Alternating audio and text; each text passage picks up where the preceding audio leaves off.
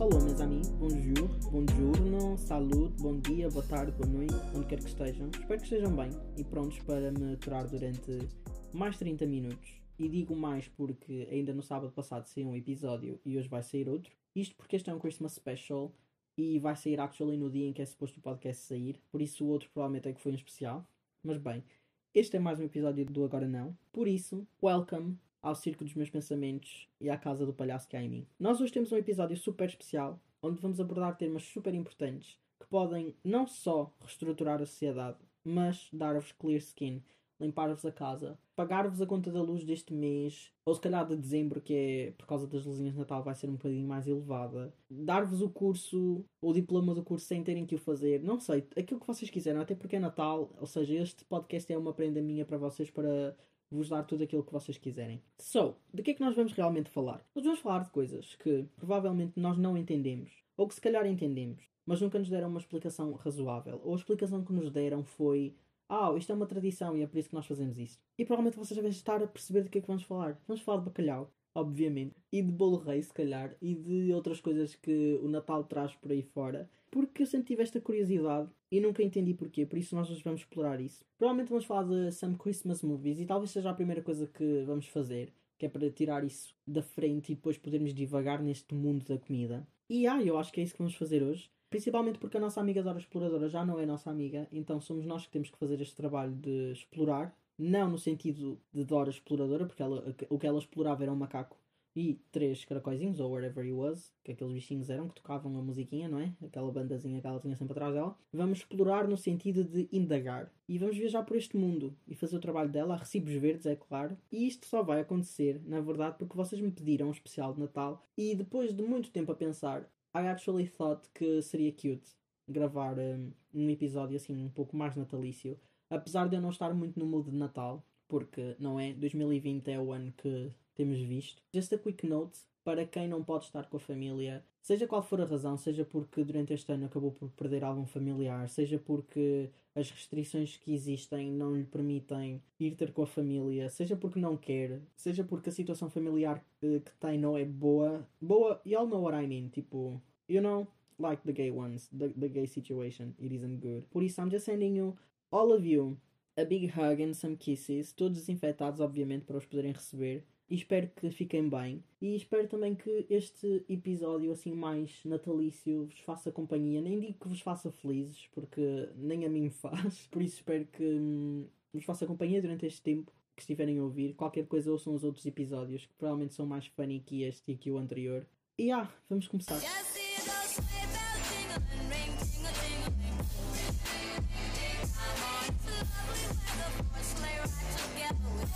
So, em primeiro lugar, vamos falar de alguns filmes de Natal, mas antes de falarmos de filmes de Natal, aquilo que eu quero actually fazer é relembrar as televisões portuguesas, ou os, os canais de televisão, não as televisões portuguesas, uh, quero relembrar os canais de televisão portugueses que existem mais filmes de Natal do que o Home Alone e The Holiday. Nós temos, sei lá, o que é que nós temos? Temos Frozen 1, temos Frozen 2, temos o Coco, temos Love Actually, temos tantos filmes, e mesmo que não sejam natalícios, que podiam ser uh, colocados nessa, durante o horário em que vocês estão a passar sempre os mesmos filmes. Apesar de que o Coco também está sempre a passar e o Frozen também. Mas pronto, temos o Frozen 2. Sei lá, coloquem Bratz, o especial de Natal, coloquem Witch, coloquem Winx, assim uma coisa para dar uh, nostalgia, não sei. Tudo menos os mesmos filmes que vocês estão sempre a passar, porque começa a cansar um bocadinho. I just cannot stress that enough. I cannot stress that enough. E outra coisa é o facto de eu nunca vos ir perdoar por nunca terem passado o Milagre em Manhattan. O Milagre em Manhattan é um filme super, super, super, super cute de Natal com a Natalie Wood e o Richard. Eu nunca sei dizer o nome deste homem. Richard Attenborough, qualquer coisa assim. E é um filme sobre Natal. E pronto, e já devem saber metade da história. Se calhar vocês até já viram o filme e eu estou para aqui a, a falar, mas já. Yeah. Outra coisa que podiam passar e que eu não vos perdoo por ainda não ter acontecido é o Grinch. Não o original, mas o da animação que saiu há pouco tempo. É na vibe do Lorax, para quem conhece o filme. Pelo menos para mim é na vibe do Lorax. Não sei, tipo, a animação parece super parecida. Se calhar até é do mesmo estúdio, eu nunca reparei. Those two, o Milagre em Manhattan e o Grinch, versão animação, são chef's kiss. Eu não quero saber daquilo que os críticos vão dizer. Eu não quero saber daquilo que as pessoas que percebem de filmes no Twitter vão dizer. I really don't care. Come for me, come at me e eu atiro-vos do avião. Period.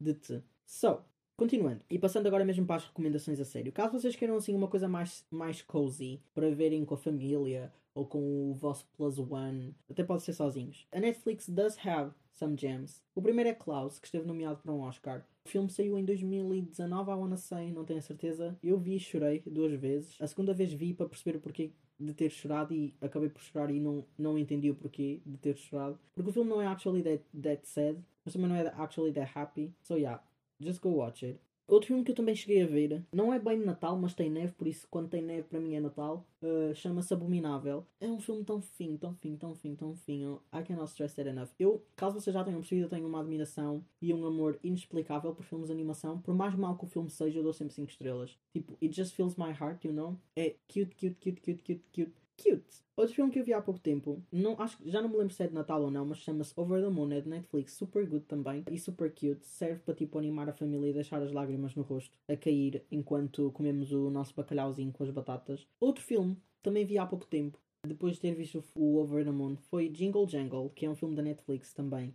O cast, pelo menos o principal, é todo com black actors, or at least people of color. Acho que não havia, na verdade, muitos atores brancos. Acho que era mainly tudo the cor, which, is, which was really nice. Até que me fez lembrar o facto de se eu tivesse um filme destes quando era mais novo ia-me fazer, ia-me sentir muito mais feliz. Super cozy. Não diria que é de aventura, mas é tipo aventura infantil, you know? Vamos todos numa aventurazinha e, e tentar uh, trazer o Natal de volta à cidade. Não o Natal, mas tentar. Uh... Eu não quero dar spoiler, por isso vamos fazer de conta que sim, eles vão trazer o Natal de volta à cidade, apesar de não ser isso que acontece no filme. Caso queiram, assim, uma coisa mais a fugir para o mal, mas que não é assim tão mau, é até boa, The Christmas Chronicles. Há dois filmes, há um de 2018, I wanna say, e o que saiu este ano, ou o ano passado, não me lembro. É de Natal, tem um Pai Natal, kinda cute. E depois, obviamente, o filme que toda a gente falou durante o ano passado, Last Christmas, com a um, Amelia Clark e com o homenzinho que faz Crazy Rich Asians, como é que ele se chama? O Harry. Não é Harry.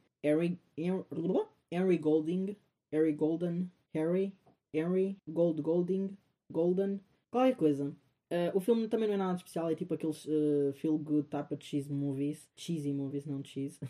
e ah, tipo, vão ver, saiu o ano passado, super cute. Opá, não sei, é tipo normal, é tipo um filme de Natal, ok? Os filmes de Natal não são supostos para, para ser bons, nem para tipo ganhar um Oscar, são feitos para nos fazer sentir melhor e no espírito natalício. Period, I said what I said, come for me. Mais uma vez atiro-vos do, do avião. Caso queiram assim algo mais com pessoas e talvez um pouco mais normal. Temos do, The Happiest Season na Hulu. Eu acho que não há Hulu em Portugal, por isso vocês têm que achar uma forma de ver o filme. Não vou dizer como, nem, vamos nem, nem, nem sequer sei que outra forma é que há para ver um filme que não seja no local de transmissão. Por isso, I don't know. O filme é com a Kristen Stewart e com o Daniel Levi. Não sei se conhecem ambos, mas se não conhecem, you all better run because I'm coming after you. O filme é super gay, super, super, super gay. But it's cute. E, actually, representatividade, porque eu acho que é a primeira vez que vejo um filme de Natal em que há duas personagens LGBT. Which is nice. Deviam haver mais, podiam ser melhores, mas não há. Vamos celebrar aquilo que temos, não é? Seja bom ou mau, vamos celebrar. E caso queiram, assim, um romancezinho um pouco mais aprimorado. Obviamente, Little Woman, qualquer um, qualquer uma das versões. Uh, que eu estou a falar ou a que eu quero referir é a última que saiu em 2019 da Greta. E depois temos o While You Were Sleeping com a Sandra, Sandra Bulldog. Eu digo sempre Sandra Bulldog a brincar e depois esqueço-me completamente como é que se diz o nome dela na realidade. Então vamos stick with Sandra Bulldog. Outro reminder é que sem filmes medíocres não haveria espaço, nem apareceriam coisas boas. You know what I mean? Porque se nós não temos alguém a, a mostrar-nos o que é medíocre, nós nunca chegaríamos, a, a, nunca chegaríamos até ao ponto do bom. Seríamos todos medíocres não sabendo que somos medíocres. Whatever. Isto não faz sentido nenhum, mas eu vou deixar no podcast que é para vocês perceberem o estado mental em que eu estou, em que não faz sentido nenhum. E há. Outra coisa que eu quero falar e que nem sequer tinha anotado aqui, mas lembrei-me agora, é que esta época festiva é uma das épocas mais exhausting de sempre. Sim, é verdade que é a época mais bonita do ano. Não sei porquê, mas tipo, a partir de setembro até ao final do ano, ah, I just love it. I love it. Primeiro é o outono, depois vem o Halloween, ou se calhar até ao contrário, I don't care. Depois vem o Natal. Apesar de ser lindo, é uma das alturas mais exhausting. Pelo menos para mim, as an introvert, eu fico super cansado quando tenho este tipo de reuniões familiares ou jantares de família, porque eu só quero estar sozinho. Ah, I just I cannot stress that enough. E é que depois o problema é que ninguém entende. Porque a maior parte das. Normalmente nas famílias existe uma ou duas pessoas que são introverts, eles entendem-se, não é? Entre si, mas depois o resto é, é tipo, mas porquê que tu não gostas de estar com pessoas? Ai, I just cannot. I cannot stress that enough. Mas já, yeah, sejam gentle com as pessoas que são introverts da vossa família durante esta época festiva, porque nós ficamos mesmo demasiado cansados por ter tanto contacto com tantas pessoas. Eu, por exemplo, em Natais anteriores, a minha família é um, é um bocadinho grande, um, então às vezes no Natal nós somos tipo 40 pessoas numa mesa. E eu chego ao final da noite completamente escutado, vocês não imaginam. Até porque hum, eu vou para casa da minha avó e fico lá o dia todo, tipo, a ajudar a, a, fazer o que for preciso. Então eu chego à hora de jantar e já não consigo. Então nessa hora começam a chegar as pessoas todas. And I'm like, oh please, take me out of here. I wanna die. Mas well, moving on para aquela parte que provavelmente vocês estão todos excited, que é a parte dos factos, que não vai ser nada interessante, vou ser só eu tipo spitting some stuff, que é uh, comida. E como eu já referi, eu nunca consegui entender o porquê de no Natal nós comemos bacalhau e no dia seguinte comemos peru ou any type of meat. E por isso, e tendo em conta que a resposta que eu sempre obtive foi Ah, é tradição, por isso temos que comer, vamos falar sobre isso. Depois de várias horas a indagar, porque o assunto surgiu-me quando eu estava a dormir e eu acordei e, ok, eu quero gravar um podcast sobre isso. E então decidi anotar nas minhas notinhas, voltei a dormir e hoje acordei e estive o dia todo a tentar perceber de onde é que surgiu esta tradição. E foi aí, enquanto estava a indagar, porque eu fui navegar pelo Oceano Atlântico, que eu encontrei o Maurício Juvelhão. O Maurício, para quem não sabe, e provavelmente nenhum de vocês sabe, é um bacalhau que ainda é novinho, que me contou tudo o que eu precisava de saber. Fun fact: o Maurício anda por estes mares há 25 anos e afirma que, apesar de andar na faculdade, ainda não teve uma crise existencial, o que eu achei fenomenal, porque ninguém de nós can actually relate, não é? So, ele até me perguntou se eu queria ir viver para a casa dele, mas since your boy doesn't know how to swim, eu tive que recusar o convite, mas I'm glad I did, porque estou aqui para contar a história do bacalhau na mesa portuguesa. Segundo o nosso querido Maurício Jovelhão, nós comemos bacalhau no Natal há mais de 500 anos, which is actually impressive, porque quando nos dizem é tradição, nós provavelmente não pensamos que hum, isto acontece assim há tantos anos. E 500 anos é realmente muita coisa. É que 500 anos são a vida de não sei quantas tartarugas. Conseguem entender isso? É que tipo, são 500 anos, tipo, não me cabe na cabeça. É tanto tempo que, opa, I don't know. Ou é tipo, é o tempo que o molúsculo vive, ou seja, nós temos esta tradição e enquanto esta tradição se desenvolveu, um molúsculo nasceu e cresceu e provavelmente ainda nem sequer morreu. Ou se calhar vai morrer, tipo, I don't know. Mas já, yeah, 500 anos é demasiado, mas foi o que eu encontrei, espero que esteja correto. E na verdade, a razão de nós comermos bacalhau foi o facto da igreja ter imposto um jejum de carnes antes do Natal, que só, que só terminava depois da missa do galo, meus amigos. Para quem não sabe o que é a missa do galo, é aquela missa que acontece na noite de Natal, à meia-noite ou depois da meia-noite, e depois tocam um sininho, as pessoas estão todas felizes, beijinho aqui, beijinho lá. Este ano não vai haver nada disso, não é? Porque. Guess what, bitch? Coronavirus! Coronavirus! She is getting real. E pronto, ou seja, só no dia 25 é que as pessoas podiam comer peru, que era um símbolo de poder das pessoas da nobreza ou dos nobres. E, e isto é algo que eu realmente não sabia. Tipo, eu não sabia que havia um jejum nesta altura, na altura do Natal. Eu pensava que o jejum que, que o jejum que era imposto pela igreja existia apenas na Páscoa, mas não, existe também no Natal. Mas há mais, meus amigos, não ficamos por aqui, porque supostamente a tradição começou no Minho. E porquê no Minho? Porque era o sítio onde o bacalhau chegava primeiro. E isto está para ser bué, um programa de facto, I don't know, mas well, the more you know, the longer you live. Já em relação ao desprezado e detestável Bull Rei, que a nossa geração really said, girl, no. O nosso querido amigo Virgílio Gomes, que é um homem que estuda comida ou whatever que ele faz, diz que o bolo rei é uma tradição francesa que depois foi herdada ou adaptada pelos portugueses. Provavelmente isto é, é um facto comum que toda a gente sabe, mas eu não sabia. Pensava que o bolo rei era realmente uma coisa portuguesa e que não tinha sido criada assim há tanto tempo. Quer dizer, a minha avó tem quase 90 anos, ou se calhar até já os tem, e ela já comia bolo rei nessa altura.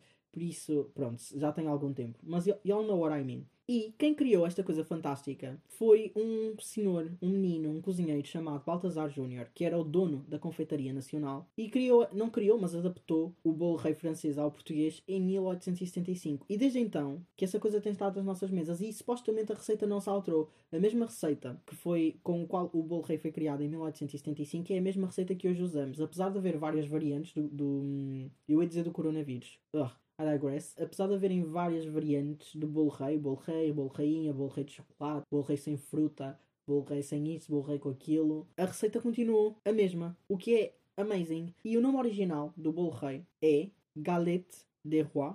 Eu não sei se estou a dizer isto corretamente, mas pronto, é gaie, galé, gaillette, galette des rois. E apareceu durante o período, ou durante o reinado do, do Luís XIV, que é aquele homenzinho que todos conhecemos como Rei Sol e que transformou o Palácio de Versalhes naquilo que é hoje. Outro facto importante sobre o bolo rei é que cada parte do bolo representa um dos reis magos. A fruta é a mirra, a côdea é o ouro e depois o aroma do bolo é o incenso, representa o incenso. E outra coisa que eu indaguei, mas que não percebi muito bem, nem, e depois também não me dei ao trabalho de continuar a procurar, é que as rabanadas surgiram como um alimento que se dava às mulheres depois destas terem filhos. E só passado alguns anos das rabanadas serem criadas como um alimento para se dar às mulheres depois destas terem filhos, é que elas passaram a ser uma sobremesa. E só passado algum tempo é que começaram a aparecer na mesa de Natal e a estar ao lado do bolo rei. Vamos falar de outra coisa, que é o Natal em França. Como não podia deixar de ser, não é? E não vamos só falar uh, do Natal em França, porque um dia eu vou chegar a vivenciá-lo, mas porque numa das minhas aulas de francês, o Marius, que é o meu professor, falou-me um pouco disso. Nós estávamos a falar de, do, do Natal em Portugal e do Natal em França e fiquei super interessado porque são totalmente diferentes. Tipo, la nourriture française pour le Noël é très différente daquilo que comemos cá em Portugal. E quando eu digo diferente, é uma coisa diferente mesmo. É, até me arrisco a dizer que é mais fancy, richer, on another level. Tipo, nós somos o Tom Holland e eles são a Zendaya no, no nível de another level e richness. So, let's dive in nestas tradições dos nossos queridos franceses. A primeira diferença é o facto de que o dia 24 para eles é menos importante, ou seja, é menos formal. Não é como cá em que a nossa celebração acontece toda no dia 24 basicamente, e depois o dia 25 é algo mais chill, apesar de ser importante. Lá é o contrário, lá o dia 24 é, é uma coisa mais chill, e depois o dia 25 é que é o grande dia, the main day, em que a mesa está tipo posta de uma forma que parece que acabamos de entrar num restaurante de 5 estrelas. Provavelmente isto não acontece em todas as casas, obviamente, mas pelo aquilo que li foi esta ideia que eu tive. E meus amigos, vocês não estão preparados para saber aquilo que eles põem na mesa. Tipo, e I hope I'm not wrong, mas eles começam com umas tostinhas de foie gras, foie gras, foie gras, foie gras, gras. Foie gras é tipo um, patê de pato. Não é patê de pato, acho que é patê de fígado de pato ou qualquer coisa assim. E este patê é acompanhado por um bocadinho de geleia de figos ou cebola. E supostamente isto é uma das coisas que mais vende no Natal em França. Eu nem sequer sabia que existia isso. Eu só há uns anos é que descobri que existia pata de atum. Eu não fazia ideia do, do que isso era, porque ao início eu até desprezava um pouco a ideia. Era boa, tipo, ah, uh, não. Uh -uh. Mas depois passei a adorar. Mas não sabia mesmo que existia paté de pato, paté de fígado de pato, whatever. Depois também, ainda na, nesta parte das entradas, comem ostras, o que é extremamente interessante para mim, por, o porquê de comerem ostras no Natal. Tipo, não tem nada a ver, não é? Comem ostras, comem salmão fumado, comem caracóis, comem vieiras, comem lagosta. É todo um episódio do Gossip Girl, mas mais rico, entendem? E, e para mim, ah, é super. É um bocado estranho perceber o porquê das pessoas fazerem, terem todas estas refeições. Tipo, o Natal é um dia importante, mas porquê tantos alimentos, coisas diferentes que são literalmente o contraste de uma coisa para a outra. Porque eles estão a comer eh, na, na, entrada peixes e depois vão comer uh, no prato principal carne. Ou seja, eles começam com um, carne por causa do patê de pato depois passam para peixe e depois voltam a passar para carne. Tipo, I don't know. Quer dizer, para mim não é assim tão estranho porque na minha família nós também temos, comemos alguma destas coisas que eles comem no Natal e na Páscoa. Por isso não sei porque é que estou assim tão chocado. Talvez é para efeitos dramáticos do podcast, I don't know. Mas já, yeah, amazing. E depois há, obviamente, aquilo que não podia deixar de faltar aos franceses, que é o queijo e o champanhe. A imaginar aqueles cheeseboards super lindos. Ah, I just I cannot. I cannot. E eu nem sequer gosto assim tanto de queijo, mas cheeseboards dão-me uma vontade de abrir a boca e comer aquilo tudo. Tipo, I don't know, são tão pretty, mas tão pretty, pretty, pretty. E caso vocês queiram indagar mais, há um canal que o meu professor me falou para eu começar, tipo, a aprender mais coisas, tipo fun facts sobre a França e a Alemanha, que é um canal de arte, agora do canal Art, Art, o canal francês, não me estou a lembrar do nome, mas pronto, procurem e vocês irão encontrar qualquer coisa. Super fun, factos aleatórios, mas super interessantes e que dão para aprendermos imenso sobre a outra cultura. E depois, para prato principal, pelo que eu entendi, usually eles comem uh, peru, como nós, uh, com castanhas, batatas and all that. Ou então comem coisas completamente diferentes daquilo que nós estamos habituados a comer no Natal. Comem chevril, chevril, chevril, chevril, que é viado, javali, que também é tipo interessante porque é javali no Natal, I don't know. E perdiz também. E em relação a sobremesas, que é mais parecido com aquilo que nós comemos cá, ou pelo menos com aquilo que a minha família come cá. Queijo, obviamente, bucho de Noel, que é, hum, sabem aqueles bolos tipo em forma de tronco? Pronto, é isso. A minha família normalmente come o de chocolate, mas supostamente há de chocolate e há de frutas. E depois o resto, tipo, normal, tipo mousse e blá blá blá blá blá blá. E eu acho que é tudo por hoje. Até porque eu estou a ficar um bocado cansado. A minha voz está tipo, bué, screaming. E isto deve estar a ficar super messy. Uh, se tivesse tempo e mais paciência, I would actually go deeper e pesquisar mais coisas. N não só sobre outros países, mas indagar um pouco mais sobre estas tradições todas. Uh, o que até seria interessante, mas como eu referi, podemos fazer isso para a próxima semana, no especial da passagem de ano, caso vocês queiram, obviamente. Mas I really hope que tenham gostado deste episódio, apesar de não ter sido assim nada de muito especial uh, e nem ter sido assim tão engraçado. Mais uma vez, mando um abracinho para toda a gente que. Hum, vai celebrar o Natal sozinho este ano ou com menos alguém da sua família. I do love you all. Obrigado por me ouvirem e terem paciência para aqui todas as semanas comigo. E yeah, that's all. Vejo-vos na próxima semana e bye bye.